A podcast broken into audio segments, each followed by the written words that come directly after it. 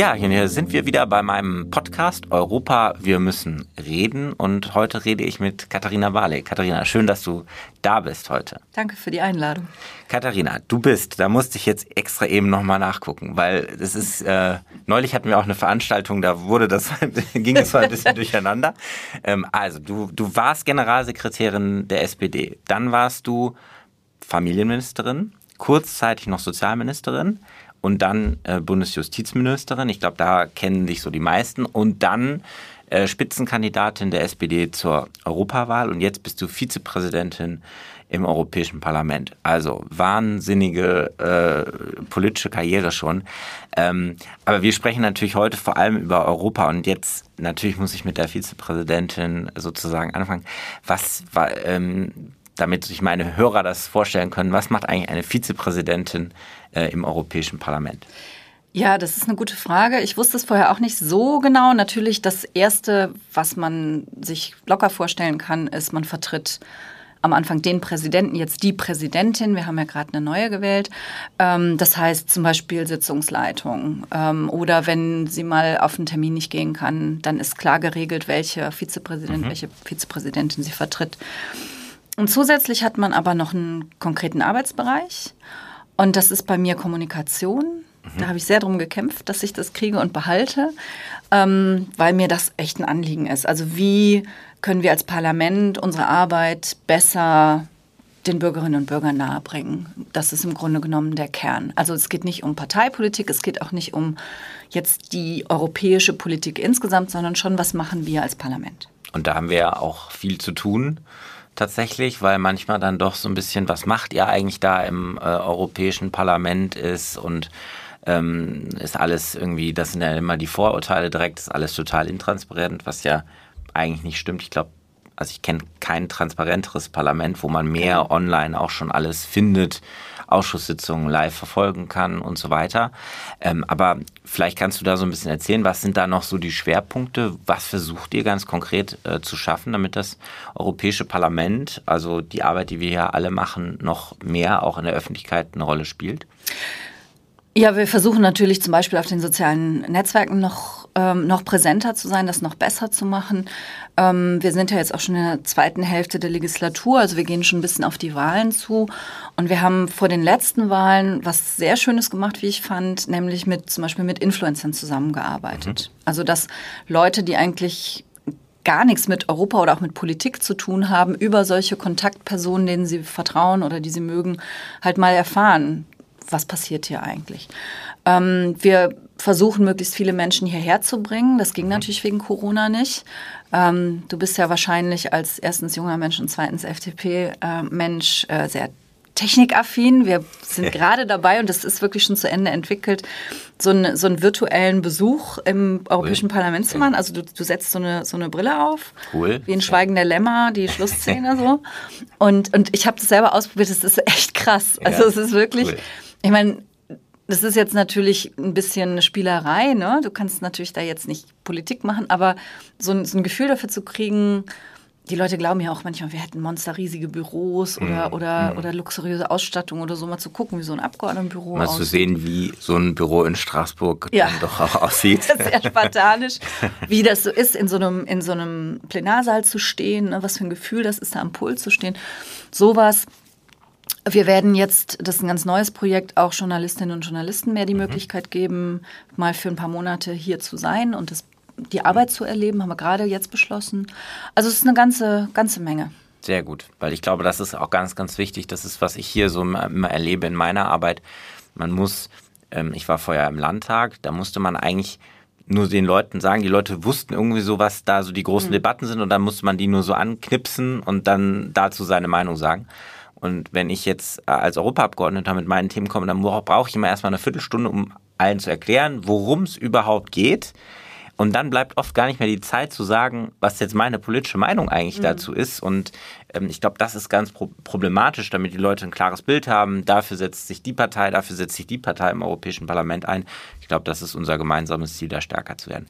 Aber da habe ich noch tatsächlich eine Frage, weil du haben ja eben gesagt, du, du warst auch schon Ministerin. Jetzt sozusagen das Europäische Parlament. Und meine Erfahrung hier ist, ähm, ich glaube, in einer der ersten Sitzungen sagte meine Kollegin äh, Sophie Infeld, die wir, glaube ich, beide ja. gut kennen, die sagte zu mir, Moritz, der Rat ist immer der Feind. ähm, und äh, das merke ich hier, weil man dann ja doch als Parlament so gemeinsam oft eine Position findet. Da ringen wir auch hier im Parlament oft sehr intensiv, aber dann haben wir uns irgendwie auf einen Kompromiss geeinigt.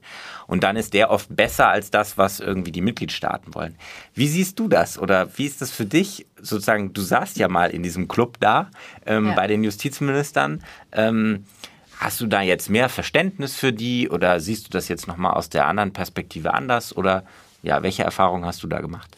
Das ist tatsächlich ein ganz, ein ganz spannendes äh, Erleben jetzt, äh, von, der, von der anderen Seite drauf zu gucken. Also es stimmt schon, das Parlament spielt bei den Überlegungen des Rates oft gar keine wirkliche Rolle. Mhm. Die ähm, orientieren sich an der Kommission. Die Kommission ist ja in Europa die jetzt mal beim normalen Gesetzgebungsverfahren die einzige Institution, die einen Vorschlag machen kann. Deswegen ist sie ja. natürlich sehr interessant für die Mitgliedstaaten. Da muss man eigentlich ran. Und das Parlament spielt eher eine Nebenrolle. Aber es gibt natürlich immer Fragen, ähm, und gerade in unserem Bereich ist das ja so, wo das Parlament sehr wohl einen Riesenunterschied mhm. macht. Nicht nur am Ende. Ja. Also es ist ja so, die Kommission macht den Vorschlag, darf aber dann nachher eigentlich nicht mehr mitentscheiden, sondern da müssen sich dann Parlament und Rat ähm, einigen. Die machen dann am Ende das Gesetz. Und da an dem Punkt gibt es schon eine große Aufmerksamkeit. Bei mir war das ähm, zum Beispiel bei einem Dossier, das sich E-Evidence nennt. Mhm. Hört sich jetzt äh, kompliziert an, ist es auch. Da geht es darum, bei der Strafverfolgung, ähm, ob man aus einem Mitgliedstaat quasi auf Daten in einem anderen Mitgliedstaat zugreifen kann. Und wir haben ja nun problematische Mitgliedstaaten, sagen wir mal, wo wir nicht so ganz sicher sind, ob die, ob die sich an alle Regeln halten. Und da möchte man natürlich nicht unbedingt, dass mhm. die auf meine Daten, auf Leute Daten zugreifen können. Einfach so. Das war zum Beispiel so ein Bereich, da haben wir uns als Parlament na, da war ich ja damals noch auf der anderen ja. Seite. Da war ich aber auf der Seite des Parlaments. Da ja. war ich auch sehr strikt. Ähm, aber zum Beispiel Frankreich oder so, die wollten da alles, alles. zulassen. Ja. Und da war, war die Rolle des Parlaments sehr, sehr wichtig. Oder auch beim Rechtsstaatsmechanismus, den es ja ohne das Europäische Parlament gar nicht gäbe. E-Evidenz ist ein gutes Stichwort. Da arbeite ich auch dran als Schattenberichterstatter. Ah, okay. Insofern ist aber immer noch nicht gelöst. Wir können uns immer noch nicht einigen zwischen Rat und Parlament, aber ist tatsächlich, glaube ich, auch bei Grundrechten sehr notwendig, dass man da genau hinschaut. Jetzt hast du es gerade schon so ein bisschen angesprochen. Das ist, glaube ich, ein Thema, was uns, uns beide auch sehr umtreibt und wozu wir ähm, beide viel arbeiten. Das ist die Frage der Rechtsstaatlichkeit in, in Europa. Ähm, es, ist, es gibt immer die meistens bei den Artikeln zur Rechtsstaatlichkeit ist dann immer ähm, als erstes äh, die Vizepräsidentin Bali zitiert und dann der Kollege Freund und der Kollege Körner. Genau. Und eigentlich sagen wir in unterschiedlichen Worten ziemlich genau das Gleiche. Ja. Ähm, aber wie, wie ist da die Lage? Auch wie, wie schätzt du das ein? Auch gerade mit deiner Erfahrung auch nochmal als Justizministerin. Ähm, wie siehst du da jetzt aktuell die Lage? Also wir hatten am Wochenende Parteivorstandsklausur in Berlin und beim geselligen Abend haben dann die Leute gesagt, mein Steinbericht, der war aber ganz schön deprimierend jetzt. Das mhm. entspricht dir so gar nicht. Ja, ich bin ja eher ein positiver Mensch, aber so fühle ich mich gerade. Ich weiß nicht, wie es dir geht. Ähm, diese Wahl in Ungarn hat mich schon mitgenommen. Also ja. ich war im, im, Wahlkampf auch dort. Ähm, ich war auch relativ kurz vorher vor der Wahl nochmal dort und ähm, also ich, ich kann da manchmal so ein bisschen verzweifeln. Du fährst nach Ungarn und du fühlst dich in einem, wie in einem ganz normalen, wundervollen Land. Es ist ein mm. total schönes Land. Ja. Die Atmosphäre ist toll, die Leute Budapest sind fröhlich. Ist so eine tolle Stadt. Genau, die Clubs und so. Ja. Super klasse. Und du weißt aber, im Grunde genommen ist das hier eine Diktatur. Also ich ja. habe das ja mal so genannt, ich bin ja. dafür viel gescholten worden. Die aber ich Ungarn haben das oder die ungarische Regierung wollte sogar, dass du abgesetzt wirst ja, und so weiter. Das war aber wegen, einem, wegen eines anderen. Zitats. Aber ja, genau. Also ich bin auch schon mal auf Plakaten zwischen George Soros, das ist der Intimfeind ja. von Viktor Orban und Hitler, auch schon ja. mal abgebildet gewesen. Ja. Ähm, die mögen mich nicht so, das ist auch okay. Das machen die Ungarn eh immer für unsere Hörer. Die haben so einen George Soros und dann werden so Abgeordnete drumherum gezeigt, wie so Marionetten von George Soros. Ist natürlich auch sehr antisemitisch, äh, antisemitisch eigentlich. Ich habe immer die Sophie tatsächlich gefragt, wie kommt man eigentlich in diesen Club? Ja. Willst du auch mal neben Ich will eigentlich auch in diesen George Soros Club. Ähm, das äh, du schon noch hin. Das, ich glaube auch, auch, dass das, das, das kriegt Ich habe eine Idee. Damit ja. springen wir jetzt ein bisschen im Thema. Ja. Aber ich habe eine Idee, wie du reinkommst. Das ist nämlich mein, mein, mein neuester Angriffspunkt. Ähm, die EU hat ja zwölf Jahre zugeschaut, wie die ja. Demokratie Stück für Stück abgeschafft worden ist. Und warum ich sage, es ist eine Diktatur, ist, weil es eben keine Demokratie auf Zeit mehr ist, weil er ja. sich die Macht einbetoniert hat. Man kriegt ihn ja. da überhaupt nicht mehr von weg. Und ein Faktor, der dabei auch eine Rolle spielt, ist die deutsche Wirtschaft. Mhm. Und ich finde, Absolut. da können wir noch mal lauter werden. Und wenn, weil vor allen Dingen die Automobil Automobilindustrie, aber nicht nur die, ähm, siedelt sich da an, weil die eben von diesen, ja, von diesen Methoden auch profitieren. Ne? Also wenn du, ja. wenn du ähm, ein Problem mit dem Arbeitszeitgesetz in Ungarn hast, dann rufst du auf der Handynummer des Ministers an, die du hast mhm. als Unternehmer, sagst dem, das und das ist mein Problem, bitte löst es. Und jetzt wirklich nicht gelogen, innerhalb von einer Woche ändern die ihr Arbeitszeitgesetz. Mhm. Ja. Die, die Steuersätze sind unglaublich niedrig. Also die, die kriegen unheimlich viel europäisches Geld und machen damit dann ja. quasi einen Dumpingwettbewerb zu, zu unseren Lasten. Aber ähm, vor allen Dingen machen die, also verschließen die, die, diese Unternehmen halt wirklich die Augen davor, was, was da passiert. Und ich finde, das geht nicht. Und ich versuche das sehr offensiv auch in die, in die Wirtschaftsbubble auch reinzutragen. Mhm. Und weil du ja von der FDP bist, sage ich das jetzt auch dazu. Es gibt nämlich auch noch genau die anderen Unternehmen in, ja. in äh, Ungarn, nämlich die, die nicht weglaufen können. Äh, Flughafen, äh, Leitungen, Energieversorgung und die werden drangsaliert und am Ende quasi enteignet. Also ich höre jetzt nämlich zum Beispiel aus dieser Wirtschaftsbubble auch mittlerweile sehr, sehr viel besorgniserregende Nachrichten, ähm, wo die mittlerweile sagen, wir haben eigentlich keine Invest Invest Investitionssicherheit mehr. Wir ähm, haben, das ist ja auch ein Problem. Was ich ganz oft, ist ja so die Frage, ähm, das wird ja immer vermischt bei dieser Frage Rechtsstaatlichkeit mit so anderen Erzählungen. Also zum Beispiel, die wollen halt nicht ein immer engeres Europa und den Zentralstaat aus Brüssel und deswegen ist man so böse und äh, zu denen und so weiter. Das ist ja so eine Erzählung. Ähm, was aber immer vergessen wird, selbst wenn wir nur Binnenmarkt machen würden, bräuchten wir trotzdem gemeinsame Regeln. Ähm, weil Binnenmarkt ist halt, dass wir uns auf einige, äh, auf Standards einigen und die müssen rechtsstaatlich durchgesetzt werden. Deswegen ist Rechtsstaatlichkeit nicht so etwas, was irgendwie für, für, für Europa-Euphoriker, äh, die den äh, europäischen Superstaat bauen wollen, sondern selbst für die, die sagen, nur die Binnen, äh, was ich nicht tue, aber selbst für die, die sagen würden, lass uns doch zur EG zurück und wir machen ein bisschen Binnenmarkt und so, äh, funktioniert auch nicht ohne Rechtsstaatlichkeit. Und eine zweite ähm, äh, Logik, glaube ich, die jetzt ganz viel diskutiert wird, ähm, die wir jetzt auch wieder gestern in der Debatte gehört haben zur Wahl in Ungarn, sondern dem Motto, ähm, die haben, der, der hat doch jetzt mit einer hohen Mehrheit gewonnen und das können wir halt nicht akzeptieren, dass hier diese konservative Regierung dort so stark wiedergewählt wird. Ich glaube, da muss man einfach sehen, wie unfair dieses ja. Wahlsystem dort äh, ist. Ähm, und ich war auch in Ungarn und wie man dann sieht, also irgendwie, ich glaube, 2000 Fach mehr Plakate oder irgendwie sowas von der, von der Regierung als von der Opposition. Ein, ein Achtel haben sie bekommen oder von der ein, Plakatfläche, aber es sind sowas. natürlich auch sechs Parteien. Genau. irgendwie. Ja. Und dann äh, fünf Minuten äh, im, im, im Fernsehen. Insgesamt fünf Minuten durfte der Spitzenkandidat der Opposition sprechen. Am gleichen Tag, glaube ich, haben mir meine Kolleginnen erzählt, wurde neunmal die 30-minütige Rede von Viktor Orban wiederholt. Also es, da sieht man halt, es gab überhaupt keine ähm, Podiumsdiskussion, also Debatte vorher, ne? also so was wir so kennen, ne? Kanzlerduell oder irgendwie sowas. Ja. Ähm, das, also das als Demokratie zu bezeichnen, ist tatsächlich einfach hochproblematisch und ähm, ja. Aber es geht ja noch, also es geht ja noch weiter. Das alles betrifft jetzt, was du jetzt gerade geschildert hast, betrifft, betrifft diese konkrete Wahl.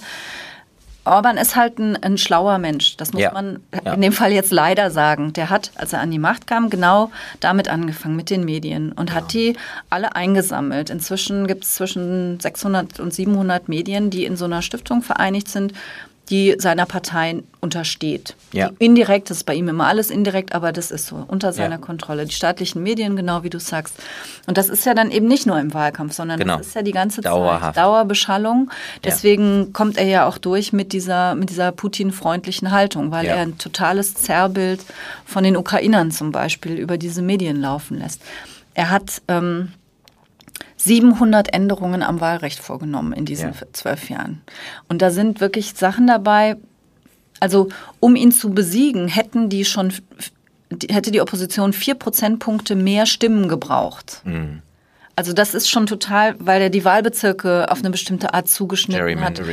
Genau, und dann gibt's und dann gibt's äh, diese diese ähm, ethnischen, äh, diese Minderheiten, ungarischen Minderheiten, die er mit Geld zuschmeißt in den Nachbarländern, die dann nur per Post abstimmen können, die ja konservativ sind äh, in, in der Struktur und die er auch entsprechend äh, finanziert.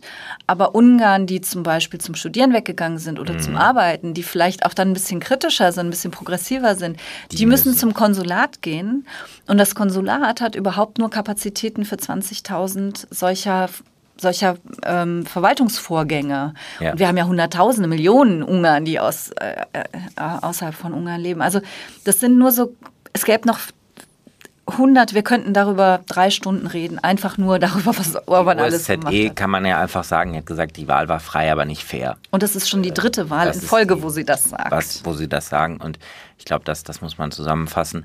Aber was ich, was ja bei Ungarn tatsächlich nochmal das, das, das ganz große Problem ist, wo wir jetzt ähm, ja hoffentlich auch ähm, jetzt tatsächlich endlich was machen, indem der Rechtsstaatsmechanismus eingeleitet wird, äh, an dem ich ja viel gearbeitet habe, dass wir das Geld endlich zurückhalten können. Das ist ja die Korruption. Also ähm, neben diesen ganzen Dingen ähm, funktioniert das Ganze halt, indem er staatliches Geld und EU-Geld an Freunde verteilt. Ich glaube, fast die, ich glaube, die Hälfte aller öffentlichen Ausschreibungen in Ungarn, ungefähr die Hälfte, da gibt es überhaupt nur einen Bieter. Und ähm, das, ist dann so sein, viel. Sein Schwiegersohn oder Genau. sein Vater oder das sein ist bester so Freund, massiv. der Klempner. Genau, sein, sein bester Freund, der Klempner, der zu einem Milliardär geworden ist. Und ich glaube, ähm, du kennst das Zitat wahrscheinlich auch. Dann mal hat man ihn gefragt, was ist denn, was ist denn dein Erfolgsrezept? Und da sagt er Gott, Glück und Viktor Orban. Ich glaube, das sagt alles. Ähm, äh, aus. Und ich finde das immer wieder interessant. Auch gestern in der Debatte, da ähm, stellt sich dann ein AfD-Politiker hin und verteidigt Orban wo ich mich dann frage, ist es nicht sonst immer so, dass die möglichst wenig EU-Geld haben wollen, aber wenn es dann äh, da an in korrupte Taschen versickert, dann können sie das nicht laut genug verteidigen. Ich glaube, das zeigt die ganze Doppelzüngigkeit an der Stelle auch nochmal auf. Ja, also wenn man hier, äh, wenn du jetzt AfD ansprichst, wenn man die hier hört, äh, da, da rollen sich einem sowieso sämtliche Fuß- und Fingernägel hoch. Absolut. Wir hatten ja gestern ähm, auch noch die Debatte über den Einfluss von Putin auf, auf rechtsextremistische Parteien in, in Europa. Und dann, dann geht ein, ein AfD-Abgeordneter vorher äh, an, ans Mikro und sagt, diese Debatte dürfe gar nicht stattfinden, weil ja Wahlen wären in Frankreich. Äh, und das sei ja nur ein Versuch, diese Wahlen zu beeinflussen. Es ging überhaupt Ja. nicht nur um Frankreich, es ging Ja. um ganz, ganz viele Länder und ganz, ganz viele Parteien.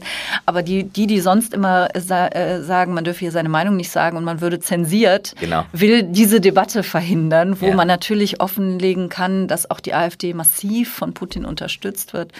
Ähm, Marine Le Pen ist halt natürlich auch einfach mehrfach zu Putin geflogen. Und das Ja. muss ja in einem Wahlkampf auch einfach eine Rolle spielen, ob die Präsidentin jetzt in dieser Auseinandersetzung, äh, die mögliche Präsidentin, leider, es sieht ja im Moment auch gar nicht so gut aus. Ja. Ähm, äh, also im Moment liegt Macron immer noch ein bisschen vorne und wir hoffen, glaube ich, alle, äh, auch wenn er in unserer Fraktion ist, aber ich glaube, da sind wir alle vereint, dass wir hoffen, dass nicht Marine Le Pen äh, gewählt wird. Aber ähm, das, das muss ja auch debattiert werden. Ne? Also Genau. äh, welche Russland-Freunde ähm, da so sind. Ähm, und ja, also äh, ganz, ganz spannend. Aber lass uns nicht so viel äh, über äh, AfD äh, und sonst was sprechen. Ähm, du hast gesagt eben, ähm, im, die Kollegen haben zu dir gesagt, du warst so pessimistisch. Ähm, ich bin auch im Moment echt frustriert, weil ähm, ich dachte schon, dass es ein Long Shot wird, sehr schwierig wird für die Opposition dort. Aber sie hat natürlich auch noch mal verloren. Also das Ergebnis ist schlechter sozusagen noch geworden. Ähm, was vielleicht auch ein bisschen, unsere Leute sind das am Analysieren, passte das dann doch mit dieser Koalition, die man ja irgendwie schließen musste, um überhaupt das hinzubekommen. Das Ergebnis mhm. ist irgendwie, dass die ganz Rechten nochmal eine rechtere ja. Partei gewählt haben. Äh, und wir haben jetzt einfach nochmal vier Jahre ähm, Orban und ähm, ich habe das versucht, so ein bisschen auf den Punkt zu bringen. Es ist die Frage, ob in vier Jahren überhaupt noch Wahlen stattfinden. Ich glaube, es werden Wahlen stattfinden, aber die werden noch, äh, er wird dann noch weitermachen. Äh, jetzt vor kurzem die ähm, Hochschulen irgendwie versucht er noch in Stiftungen zu überführen, damit da auch auf Lebenszeit Fidesz-Leute sitzen und so. Was können wir noch machen? Wo ist unsere Hoffnung? Also ich habe vor dieser Wahl gesagt, das ist wahrscheinlich die letzte, wo man Orban noch abwählen kann. Ähm, was er ja auch jedes Mal stärker tut, ist, du kannst mit immer weniger Stimmen eine immer größere Mehrheit bekommen. Also die ganz kleinen Parteien werden benachteiligt. Deswegen hat sich ja die komplette Opposition zusammengeschlossen diesmal. Aber er hat beim letzten Mal schon mit nur 45 Prozent der Stimmen hat er eine Zweidrittelmehrheit gehabt. Jetzt hat er mehr Stimmen. Warum das so gekommen ist, darüber kann man viel diskutieren. Eine unserer Kolleginnen hier aus meiner Fraktion hat ja in der Vorwahl auch ähm, kandidiert und hat die erste Runde auch gewonnen. Ähm, sie hat mir immer gesagt, es ist natürlich jetzt subjektiv, wir werden Orban nicht schlagen, wenn wir auf seinem eigenen Feld bleiben. Mhm. Also sie war von Anfang an pessimistisch, dass wir mit einem konservativen mhm. Kandidaten einen sehr konservativen Mann schlagen können. Ja. Ähm, und das Zweite, was wir gesehen haben, das hast du angesprochen, Jobbik, diese Partei, die mal eine, eine rechtsextreme Partei war und sich jetzt so ein bisschen ja, freigeschwommen hat in Richtung Mitte und eben auch Teil dieses Regierungs-, äh, dieses Oppositionsbündnisses geworden ist die haben halt deswegen jetzt diese ganz rechten Wähler nicht mehr binden können. Und die sind alle äh, entweder zu Orban oder eben zu dieser neuen Partei gegangen, die jetzt zum ersten Mal auch im, im Parlament ist. Was können wir jetzt noch tun? Ich glaube, unsere Möglichkeiten sind äh, sehr reduziert äh, auf das Geld. Mhm. Ähm, klar, es ist super wichtig, dass wir gegen die Korruption kämpfen, beziehungsweise die Konsequenzen aus der Korruption ziehen. Ich glaube aber, das wird nicht reichen. Und mir macht es Sorgen. Ich finde erstens das Timing eine Katastrophe, quasi am Tag nach der Wahl. Ja. Zu sagen, jetzt wenden wir den Rechtsstaatsmechanismus an. Ich habe ich hab wirklich in, in den Tisch gebissen fast. Ja. Weil es natürlich ein fatales Signal ist. Ja, wir, wir genau. fordern das seit über einem Jahr. Wir haben ja. sogar die Kommission verklagt wegen Untätigkeit. Und sie macht es einfach nicht aus fadenscheinigsten Begründungen. Und am Tag nach der Wahl, natürlich muss es so aussehen. Jetzt ja. die, das ist jetzt das was gegen die, die gegen die Wahlentscheidung, gegen die Wählerinnen und Wähler. Und das ist, ich, ich, ich kann, ich habe da null Verständnis für. Das Argument der Kommission, also haben sie nie so deutlich gesagt, aber so ein bisschen war ja das mitschwingende Argument davor, machen wir es nicht, um uns Um uns nicht in die Wahl einzumischen. Das, das gilt vielleicht für die letzten drei Monate. Ja. Aber das gilt ja nicht für, für ein Jahr.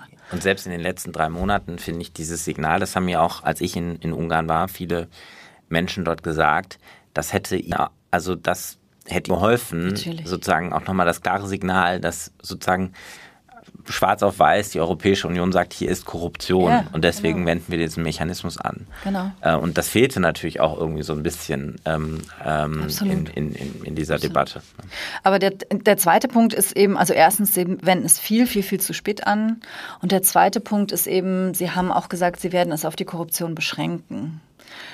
Und das ist erstens ähm, einfach nicht die Wahrheit. Ja, also wir haben bei Rechtsstaatlichkeit nun wirklich ich glaube, in Ungarn gibt es keinen, keinen Bereich, wo man nicht anpacken kann, wenn es um Rechtsstaatlichkeit geht. Ja. Ähm, und zum Zweiten wird es dann wahrscheinlich auch in der, in der Härte sich beschränken. Weil wenn du es wirklich nur auf die Korruption beziehst, klar, in Ungarn versickern 4% der europäischen Gelder. Das nächst schlimme Land sozusagen ist unter 1% und der genau. Durchschnitt liegt bei 0,3 schlag mich tot, sieben ja. oder sowas. Ja. Also die sind bei vier. Ne? Ja. Ähm, also wenn man diese, diese, diese Diagramme dann sieht, das ist so ein Balken, also einer ganz, ganz hoch und dann kommt da genau. ganz lange nichts mehr. Das ist fünfmal so hoch wie der alle, alle genau. anderen, vier bis fünfmal so hoch. Ähm, aber wenn Sie sich jetzt nur auf dieses Korruptionsfeld beschränken, die, die also dieser Mechanismus erlaubt es, dass man Fördergelder einbehält. Dass man also Fördergelder nicht auszahlt, die dem Land sonst zustünden. Genau. Die, das muss aber verhältnismäßig sein. Und wenn du dich jetzt, wenn du jetzt nur die Korruption nimmst und nicht rausnimmst, was sie tun bei der Justiz, ähm, bei, bei, bei der Freiheit der Wissenschaft, bei ähm, du kannst Wahlen natürlich sowieso bei ähm, du kannst weiß gar nicht, wo du anfangen, wo ja. du aufhören sollst. Ähm, Medien, fast, fast das Schlimmste, dann, dann, dann hast du eben auch nur diesen kleinen Ausschnitt und dann wird auch der finanzielle, äh, die finanzielle Konsequenz klein sein, fürchte ich. Zu klein, um ihn wirklich zu beeindrucken. Lass uns noch ganz schnell ähm, zum Ende, äh, ganz schnell zum Ende über Polen auch noch sprechen. Mhm. Weil das ist ja ähm, auch eine Lage, ich weiß nicht, wie es dir es geht, man ist jetzt auch immer so in so ein bisschen in so einem Zwiespalt. Auf der einen Seite findet man es ganz großartig, ähm, wie die Polinnen und Polen ähm, Geflüchtete unterstützen, ja. aufnehmen bei sich zu Hause. Zwei Millionen, glaube ich, mittlerweile. Ja. Es, es ist Wahnsinn. Ähm, ähm, wenn man das mal irgendwie vergleicht mit Deutschland, auch mit 2015. Ja. Es ist eine wahnsinnige Zahl. Ähm, und gleichzeitig ist aber die Lage von Richterinnen und Richtern in Polen nicht besser geworden. Und wir haben eigentlich die, genau, wir haben eben sogar noch eine beschleunigte Absetzung von, von Richterinnen und Richtern. Und äh, das Justizsystem wird weiter ausgehöhlt. Wie gehen wir da jetzt mit um? Ähm, wir sehen auf der einen Seite auch so ein bisschen Polen und Ungarn, die sonst sehr eng beieinander waren. Auf einmal knirscht es da gewaltig, auch wegen der Haltung zu, zu Putin ich sag mal ganz böse, ist das vielleicht auch eine Chance, jetzt so ein bisschen die zwei auseinander zu bekommen und dann irgendwie nochmal eine neue Dynamik in diese Frage zu bekommen? Also das da brauchen wir gar keine Dynamik reinzubringen, weil das, das passiert. Mhm. Und das war auch vorher schon so. Es gab ja immer mal Überlegungen, dass die so eine große rechtsextreme Partei bilden. Das ist nie zustande genau. gekommen und es hing immer an dem Punkt. Also jedenfalls genau. meine Theorie und ich bin ja. relativ sicher, es hing ja. immer an, dem, an der Haltung zu Russland. Da lassen die Polen überhaupt nicht mit sich spaßen. Das, das ist ja. für die feststehend. Also da brauchen wir gar nicht mehr so viel zu tun ich bin deswegen da jetzt, gehe ich deswegen da rein, weil ich schon, schon höre auf Seiten der Kommission, um die auseinanderzubringen, müssen wir jetzt müssen ganz wir jetzt hart bei Geld. Russland sein und äh, aber also wir kaufen jetzt bei Polen, genau. Genau, wir kaufen Polen raus. Und das, ich weiß nicht, wie du dazu stehst, aber ich, ich fände das einen, einen fatalen Fehler, weil das ja. ist genau das, was in Ungarn passiert ist. Man hat gesehen, welchen Weg das geht und man hat dem zugesehen, man hat dem nicht Einhalt geboten. Und ähm, was die Polinnen und Polen da machen, ist sensationell. Von den zwei Millionen sind zwar schon viele weitergereist, mhm. aber trotzdem, es schmälert das Wahnsinn. ja nicht. Das ist echt sensationell und die müssen alle Unterstützung bekommen, die wir geben können. Finanziell, logistisch, personell. Die müssen alles bekommen, damit sie diese Aufgabe auch schultern können und damit sie ihr Land am Laufen halten können. Aber wenn wir jetzt das Signal senden, naja, jetzt macht ihr da so viel und wir finden das ganz toll und deswegen lassen wir das jetzt, lassen wir jetzt mal locker bei der Justiz dann werden wir da auch nichts dran verbessern. Meine These ist, wir werden sehr bald sehen, dass die Kommission sagt, mm, die haben uns versprochen, das und das zu verändern. So kosmetisch, mhm. mehr oder weniger. Hört sich gut an, wenn man dahinter guckt, bin ich mal gespannt, was dann da ist. Sie haben uns zugesagt, in der Zukunft noch mehr zu verbessern. Und deswegen geben wir jetzt angesichts dieser Situation die Gelder frei. Ich fürchte, so wird es kommen. Und es wird dazu führen, dass die ähm, dass sich das nicht, der Zustand äh, der Abhängigkeit der Justiz nicht ändern wird. Etwas verbessern, etwas abmildern vielleicht, aber nicht, nicht grundsätzlich. Man muss dazu wirklich wissen, dass dieser, dieser Justizminister Jobro, den habe ich ja, als ich mhm. Justizministerin war, getroffen. Wir sind mhm. mit der ganzen Bundesregierung nach Warschau geflogen und wir haben alle unsere Counterparts getroffen. Das war schon auch eine war eine sehr höfliche, zivilisierte Veranstaltung, aber ein bisschen skurril war es schon auch. Ähm, weil der auch sehr klug ist, aber echt ideologisch unterwegs. Mhm. und der, das muss man jetzt wissen, hat sich von der PIS abgespalten, mhm. weil sie ihm zu gemäßigt war. Und dessen Plan ist es, ähm, die, die euroskeptischen Wähler einzusammeln. Das heißt, er hat überhaupt kein Interesse daran, sich wirklich auf den EU-Kurs zurückzubegeben. Nee. Der, der hat seine Agenda, der will, dass polnisches Recht wieder über europäischem Recht steht, dass das polnische Verfassungsgericht das letzte Wort hat und nicht der Europäische Gerichtshof, dass die PiS machen kann, was sie will im Justizsystem. Das ist sein Ziel und das wird er auch durchziehen. Er ist Koalitionspartner der PiS. Hm. Sie brauchen ihn. Insofern bin ich gespannt, aber, ich, aber leider auch hier nicht optimistisch. Aber lass uns zum Schluss nochmal äh, ein bisschen optimistisch ja, in die Zukunft gucken. Das mache ich immer am Ende meines Podcasts. Was wäre denn deine Vision der EU, wenn wir jetzt mal 10, 20 Jahre weiter schauen und hoffentlich positiv in die Zukunft schauen? Wie sieht Europa dann aus? Also diese autokratischen Regierungen haben sich alle entlarvt, mhm. ähm, auf die eine oder andere Weise durch Korruption oder durch Machtmissbrauch oder wie auch immer. Ich habe da gerade für Polen durchaus Hoffnung. Ähm, wir, die Nationalstaaten haben eingesehen, dass wir mehr Europa brauchen statt weniger. Die EU hat eingesehen, an welchen Stellen sie äh, sich raushalten sollte. Mhm. Und das Vereinigte Königreich ist wieder zurück in der Europäischen Union. Das ist eine schöne, schöne Vision und dafür müssen wir über Europa reden. Und das tun wir in meinem Podcast Europa, wir müssen reden. Es war schön, dass du da warst. Hat mich sehr gefreut. So, ich hoffe, der Podcast hat euch heute wieder gefallen. Wenn ja, dann lasst doch einfach eine gute Bewertung da, teilt den Podcast mit Freunden oder schreibt mir Feedback in die Kommentare.